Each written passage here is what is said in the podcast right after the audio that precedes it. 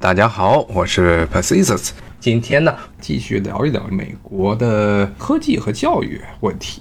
美国呢，对于所谓的普通人的教育、大众的教育，明显处于一个三不管。结果呢，就是要是你想让自己的小孩能够接受比较良好的教育，家长必须要烧很多的钱。现在的问题也非常大，就业都不好找工作啊，特别是如果你没有什么一技之长，特别是如果你没有啊数理化这一方面的这些学位的话，普通人那怎么办？没有工作，打零工，最后就变成这么一个很糟糕的局面。其实有很好的反例，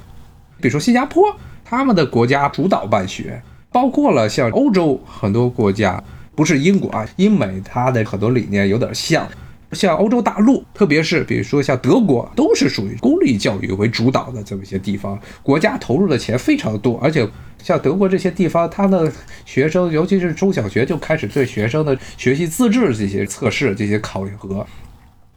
教育这一块如果没有国家的干预，最后就会变成这个穷人越穷，富人越富，典型的这么一个问题。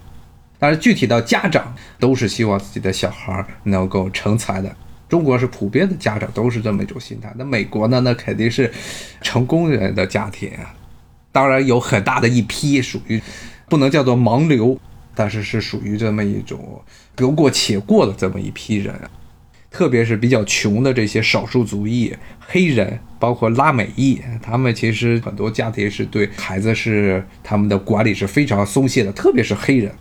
黑人这边非常要值得跟大家说一下。美国一般的普通的白人家庭啊，他虽然管孩子管得不严，他至少在家里还是管。但黑人有一个很大的问题，就是美国的黑人家庭对于儿童的、对于孩子的教育啊，问题是不是他们不想管，是根本管不了。因为黑人在七十年代，美国七又是七十年代，美国基本上七十年代是美国很多社会问题的出现开始走上一条歪路的一个起点啊，七八十年代的时候。美国七十年代是美国性解放啊，性解放的高峰期啊，性解放呢最大的一个冲击就是普通的传统的家庭开始解体，美国所谓的非裔非裔美国人的社区的它的现象最为严重啊，就是大批的家庭小孩出生都是单身母亲，都不知道这男人跑到哪儿去混，然后跟是哪一个女人睡了，睡了之后他就一拍屁股就走人了，都逃到不知道跑到哪儿去了。有很多家庭都是属于这个孩子都只有单亲，而且都是一般是女的养啊，男的就根本不负责任，都出去浪去。尤其是女人，找工作又不好找，绝大部分情况下都是就全职要工作才能供养起自己和自己的孩子，所以这些孩子一般都是撒丫子，也没有时间，也没有钱，说小孩放学之后让他们去哪地方上辅导班，一般都是在一般都是在社会上混了。美国的很多像这种黑人社区的一个特点就是，黑人一旦有了钱，比如说一个这黑人他经过各种办法从比较穷的地方考上了，比如说哈佛这样的地方，那么他毕业之后肯定第一件事情就是在白人的居住区买一个房子。要和白人们混在一块儿，他们不会待在黑人居住的地区。那么这小孩儿一般，他们那些所谓的单亲家庭，他们家孩子下学之后，一般都他在街上混，那看见的是什么呢？都是那些没有受过良好教育的，很多都是黑帮的人在一起，甚至自己的可能最钦佩的啊，什么叔叔啊，或者什么远房的表哥表弟啊，全是那个黑帮混混。那你说在这种情况下，你这小孩就很难，基本上是不可能。不可能能够从那么一个环境下能够摆脱出来啊！家里根本也不管，所以呢，黑人就变成了这么一种恶性循环啊！他越穷，越穷越没办法从自己的生活环境中摆脱出来。公立的学校，尤其是黑人一般居住的这种比较穷的这地区，他的学校也非常的差。教数学老师可能原来都是不知道是不是做体育项目的啊，真的是美国这边百分之四十多的中小学的那些老师是上大学时候没学过，他们现在在教的这门课，真的是有可能是数学是语文老师或者体育老师给教的。那你说这种情况下，老师也不是认真，放学之后呢，这些小孩也没地方去给他们纪律性，让他们去接受比较系统的教育，最后的结果就是放任自流，然后就完蛋了。拉美裔相对来说好一点，拉美裔的家庭理念要强一些，但是他们的收入水平还是摆在那儿。而且拉美裔一般生了孩子一下生一堆，他也没有钱来给孩子上太多的这些补习班，除非是特别有钱的拉美裔。还有一点就是，基本上美国这边所谓的有钱的拉美裔，大部分都是所谓的白种拉美裔。美国的拉美裔其实内部还分很多，按国别也分啊，比如说墨西哥裔的啊，像古巴裔的，像墨西哥裔里头呢还单独来分，像中国人一般就把他们叫什么黑墨、白墨这么一个区分。白墨啊，其实基本上都是所谓的血统比较纯的白人。要是按照墨西哥啊或者拉美的说法，他们属于半岛人。什么叫半岛？就伊比利亚半岛啊，从西班牙，包括巴西，有可能是从葡萄牙那边移民过来的白人地主，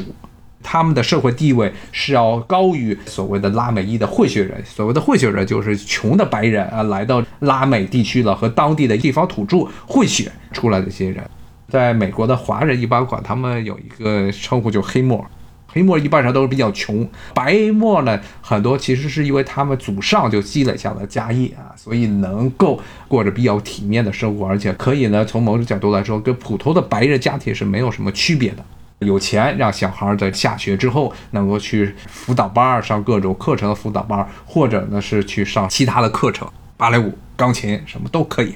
所以呢，最后造成的结果呢，就是黑人家庭受打击非常大，黑人基本上是永远都翻不了身。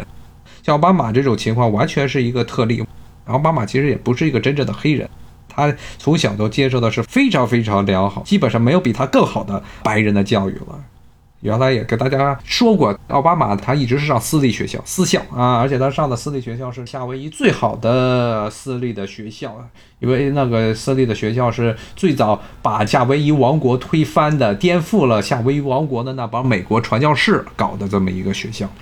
呃，现在帮传教士都来自于新英格兰地区，所以奥巴马刚上来的时候，当时美国的外交事务杂志啊，外交事务杂志是美国非常著名的一本杂志，美国外交协会办的。而美国的外交协会其实很大程度上是对于美国外交领域，特别是建制派的这个外交有极为重大的影响，这么一个组织。那当时他们发了一篇文章。就讲说是奥巴马虽然是一个肯尼亚的留学生和一个爱尔兰裔的白人生的孩子，但是呢，他是继承了新英格兰的精神，新英格兰的白种盎格鲁撒克森人的精神啊。为什么？就是因为他上的学校。所以这就是其实从某种角度来说，就是要告诉那些美国的东北部的新英格兰的所谓的传统的白人，说奥巴马和你们是站在一边的，不要因为他一半的肤色而对他有太多的怀疑。所以呢，从某种角度来说呢，美国的这种教育体制呢，大家其实也可以看出来，它的很大程度上，它不光是一个上学的问题啊，它是一个圈子的问题。就私立的学校，私立的白人上的好的学校，那么就是这帮白人们互相的混在一块儿，互相提携，可能毕业之后还互相帮助这么一个情况。包括美国的像本科教育，尤其是本科生啊，特别明显，本科有很多的所谓的兄弟会。骷髅会是其中的一个比较特殊的会，因为它这个是等于是耶鲁自己搞的。但是美国还有好多时候全国的这么一种所谓兄弟会联盟，特别是基本上都是拿希腊语、希腊字母拼出来的，什么阿尔法呀、贝塔呀，三个希腊字母拼在一起的，这么一些所谓的兄弟会啊，这些兄弟会或者姐妹会，都是他们，特别是最常见的是白人的大学生啊，他们又来混圈子的地方。而且基本上入会的时候都有一些很乱七八糟的、很恶心的东西。记得是前几年还有中国的学生要加入纽约的一个大学，加入他们的兄弟会的时候，因为这入会仪式过于恶心，他各种啊被人暴打、窒息死了，结果事儿闹大了。他们很多入会都是这么一些很恶心的、很奇葩的入会的标准，目的呢就是你经是经历过这些所谓的考验之后，就变成了兄弟了。大家身上都有些脏兮兮的地方，大家都知道你们都是一伙人了，就变成这么一个情况。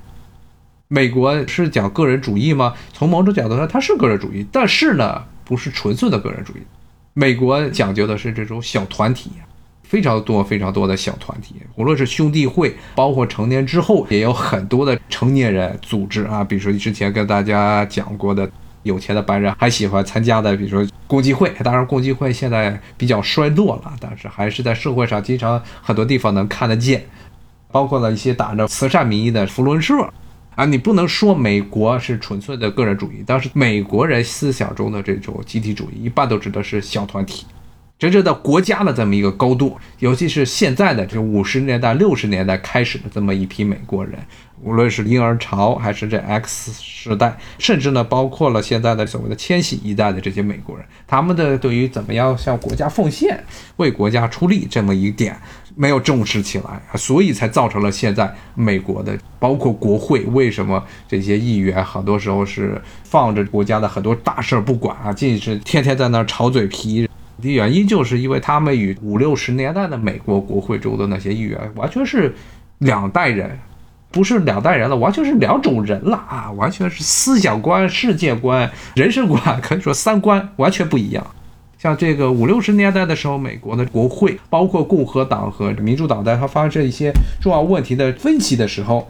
他们都会要保持一个所谓的共识，最基本的一个共识就是所谓的这罗斯福的和新政的共识。那到了七八十年代之后，这种共识也逐渐的消失了。也随着新一代的年轻人长大之后，他们不再认为国家需要一种共识。我看这有听友说，美国学校的霸凌事件，霸凌事件是一个很麻烦的东西啊。美国这学校也是校方都比较胆小，尽量的不管学生的事情。最典型的一个还不是霸凌，霸凌还算是。有些好的学校还管一管，最典型的是美国中小学上学，只要来一场稍微大一点的雪啊，马上这中小学就停课。出现了各种天气状况之后，你就看吧，最早停的肯定是中小学，稍微雪下多一点，马上咔叽就把课给停了。上班的地方，家里有小孩的，动不动的要跟领导说啊，我就没办法了，我必须在家里带小孩。为什么？就因为小孩不上学，因为就下一场大雨或者下一场大雪。你就没办法了啊！美国这边又要求是小孩啊，比如说小学生啊，或者更小的一些学校不上课的话，家里至少得有一个成年人啊看着他啊，不能说是父母都在外头工作，小孩留在家里，这是违法的，会被邻居开始要举报，要给打电话。要是没搞好的话，没准到时连自己亲生孩子抚育权都要被剥夺。他们这些学校为什么要稍微下点雪？不说下大雪了，下场小雪就要把课给停了，就是怕到时候比如学生上学途中出事儿了，这一脚滑，啪的摔了，摔了一骨折，到时这样的话，家长一闹事儿一告一个准，所以他们也是怕啊，学校也是怕家长在这闹事儿，所以干脆就一不做二不休，只要一出天气问题，就赶紧把学校给关了，所以就造成了其实美国的很多小孩儿，确实是也是学校也不怎么管，也不愿意管。特别是公立学校，所以霸凌现象其实也很常见，很常见。确实是现在可以说是美国的教育体制是现在美国的各个社会问题中可能是最明显，而且它直接导致了现在当代很多美国的社会问题、收入不等问题、年轻人就业问题。其实追其根本，坦率的说，是美国现在教育制度是走上了一条歪路。有钱的人，他们一般都不会去很烂的学校。绝大部分稍微有点钱的，肯定是呢把孩子送到比较体面的学校，然后交着高额的学费。那么这些学生和普通的、最普通的那些受过美国所谓的快乐教育的这些公立学校，普通白人、穷的白人，包括黑人，包括穷的黑人。绝大部分黑人都是很穷，黑人的贫困率实在太高了。包括我们拉美裔，包括很多其他的少数族裔一样，他们是完全是两个世界的人啊。美国就是现在教育体制就是造就了两个世界，而且是这么因为收入不平等而带来的这种阶级上的固化。绝大部分的中国家庭还是希望孩子能够通过读书来找到体面工作，这一点还是非常值得肯定的。那么，美国普通的家庭，特别是白人家庭啊，还有少量的像华裔的这些家庭，比注重教育，比如犹太人家庭，他们也是持这个观点。但是，就是那些黑人家庭，还有很多的穷人家庭，没有这个概念。所以呢，美国的这种社会的阶级固化现象，可以说比中国要严重的多。基本上就是黑人家里出来的孩子，你一辈子也就那样了。估计就在街上混了，混一个黑帮，到时哪一天三十来岁，咔就被一子弹给崩了，不是笑话。经常美国这边就是这样。像我在的附近的好几个地铁站，因为是市区嘛，市区黑人多，地铁站周围基本上都是晃晃悠悠的一堆的黑人，黑人男性、黑人女性，而且绝大部分缺胳膊少腿儿，要不就一看那个身上就有好几个大痕。估计就是年轻的时候跟人家火并，全是缺胳膊少腿的，然后就混在街上，什么事儿都不干，什么事儿都没有，也不讨钱，他们就好像怀疑，甚至就是在这些比较人流量集中的地方去，可能小偷小摸，或者是卖一些偷来的东西，都是这样，真的是就一辈子就这么过了。好，今天呢，也谢谢大家的收听，那么明天还是同一时间啊，九点不见不散，拜拜。